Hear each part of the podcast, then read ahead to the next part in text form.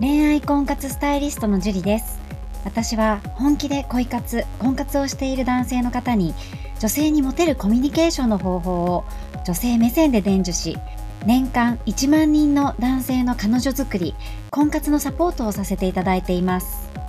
ポッドキャスト恋愛婚活スタイリストジュリの野獣でも美女を捕まえるテクニック女性の本音教えますは私恋愛婚活スタイリストジュリが累計1万人以上の女性と接して分かった。普段は聞くことができない女性の本音を交え本気の彼女を作るためのテクニックをこっそり公開するという番組です。あなたに素敵な彼女ができるようより効果的な生の声をお伝えさせていただきますので楽しみにしていてください。本編に行く前に番組からお知らせがあります。この番組を購読いただいていた方に限定公開の結婚につながる本気の彼女ができる5ステップ講座をプレゼントさせていただいています。番組の一番最初のボタンをクリックすると簡単にプレゼントが受け取れるようになっていますのでぜひご覧いただければと思います。質問も受け付けていますのでどしどし送ってくださいね。それでは本編のスタートです。こんばんはジュリーです。今日も早速質問の方から読み上げていきたいと思います。健介と言います。よろしくお願いします。はい、よろしくお願いします。早速ご相談なんですが、先日、元保険の担当の女の子と男2人で飲みに行きました。前々から少し気になっていたのですが、今回は担当を公認に任せてたこと、同い年なこともあって、久しぶりに会社に来た、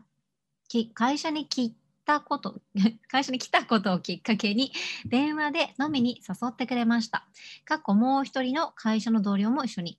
その飲みでは3軒くらい飲みに行ったのですが、自分はこれまで付き合ってる人はいなく、友達は彼女がいることもあり、少し友達と恋バナで盛り上がってる様子でした。自分のことも女の子は気にかけてくれたり、話したりしてくれました。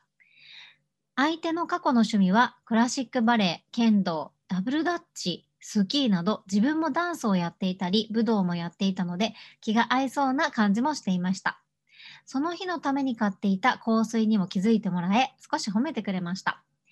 友達との会話の中で彼女は5年付き合っていた彼氏と別れ今は年上の人と付き合っているけどうまくいってないのか遊びと言っていました。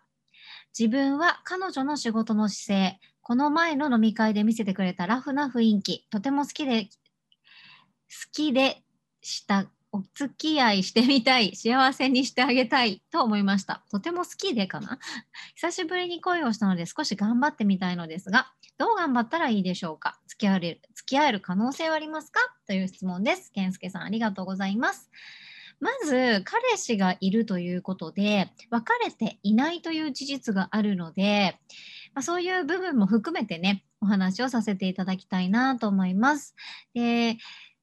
このねいろいろ自分がどういうふうに頑張ってみたいという姿勢すごく素晴らしいと思います。なんですけどやっぱ先ほども伝えたように彼氏といるあの彼氏がいるということなのでで別れていないということはまあ、時間はかかる可能性があるよねっていう感じです。で、まずは2人で飲みに行くっていうことをしていかないと、こう恋愛にはステップがあるって結構私お伝えさせていただいてるんですけれども、ステップを踏んで彼氏がいるとなったらやっぱ長期戦、ね、長い目で見なくてはいけないしまず他の人にモテるぐらいのこう魅力っていうのが必要になってくるんですよね。要は今か付き合ってる彼よりも健介さんの方が素敵だなって思わない限りはその女性は彼氏と別れないわけであって素敵だなって思われるためにはまだお付き合いをしたことがないということなのでそれが悪いわけではなくて他の女性にもどんどんモテていってその相手の女性からも素敵だなって思ってもらえるようなで相手のね一番大好きな女性に一番のチャンスが来た時にアタックできるぐらいに土台を作っておく必要っていうのがあると思うんですよね。でまずはその彼氏とうまくいっていないのであればその相談相談役みたいな感じで2人で飲んだりとかしていく方がいいと思うんですよね。ね多くの人は結構ねこう彼氏がいてもいけるみたいないるのにあんまり気にしないみたいないや気にしなくていいのは